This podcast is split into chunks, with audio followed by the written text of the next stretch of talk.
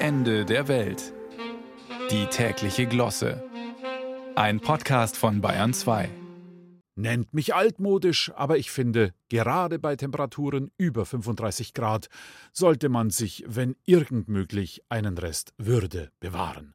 Wenn schon nicht bei der Auswahl des Beinkleides, dann wenigstens in der Körperhaltung auf beiden Füßen stehen, aufrecht und unbeugsam, dem Glutofen am Himmel trotzen. Sieh her, Sonne, du kannst mir nix, ich hab Faktor 50. Und wer unbedingt die horizontale Rückenlage einnehmen möchte, der sollte sich vorher sicher sein, aus eigener Kraft wieder auf die Beine zu kommen. Die Körpersprache der Insekten ist da leicht zu lesen. Liegt der Kakerlak rücklings auf seinem Chitinpanzer, weilt er schon im Schabenhimmel, den ich mir immer wie eine richtig versiffte Ferienwohnung vorstelle. Klingt bizarr? Schlag nach bei Kafka. In der Verwandlung hatte Gregor Samsa ja auch enorme Probleme, morgens aus den Federn und vor allem auf seine sechs Beine zu kommen. Das Säugetier rotiert dagegen gerne mal.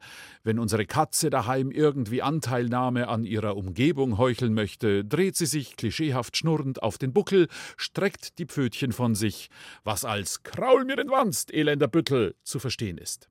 Nun ist eine Katze das Gegenteil von einem Nutztier, das Schaf dagegen der Inbegriff dessen. Glaubt man den Fachleuten, wären weite Teile Ostfrieslands schon ein Raub der Fluten, würden nicht Heerscharen der wuscheligen Rasentrimmer fleißig auf den Deichen grasen denn so trampeln sie mit ihren Hufen die Narben fest und stabilisieren so das Erdwerk effektiver, als es tausend Schimmelreiter je vermocht hätten. Nun scheint aber auch das Schaf bisweilen die Bodenhaftung zu verlieren, zumindest hufseitig und landet auf dem Rücken. Eine für Schafe ungünstige Position. Schafferne Geister mögen jetzt billig argumentieren, lasst sie doch auf dem Rücken liegen, können sie Schäfchenwolken zählen.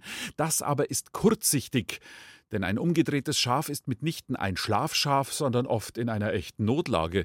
Tragende Schafweibchen etwa, aber auch kurzbeinige Rassen geraten öfter mal in eine Top-Down, Bottom-Up-Lage, aus der sie sich selbst nicht mehr ohne weiteres befreien können. Deshalb folgt nun, pünktlich zur Ferien- und Deichtourismuszeit, der Aufruf der niedersächsischen Deichschäferinnen und Deichschäfer. Bringt auf der Rückseite liegende Schafe bitte wieder in die stabile Huflage und sie sagen auch gleich, wie es geht. Ein beherzter Griff ins Fell und ein Schubs.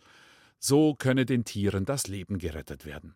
Stutzig macht allein die nachfolgende Warnung in diesem Appell. Spaziergänger sollten Schafe aber trotzdem niemals streicheln, ärgern oder von befestigten Wegen vertreiben. Also was jetzt? Wann ist für das tragende Schaf denn die Grenze überschritten? Von der ersten Schafhilfe zum übergriffigen Streicheln? Gibt's dann ein Mäh oder wird gleich gebissen? Ich bitte um Aufklärung, nicht dass noch jemand vom Deich kullert und auf dem Rücken landet.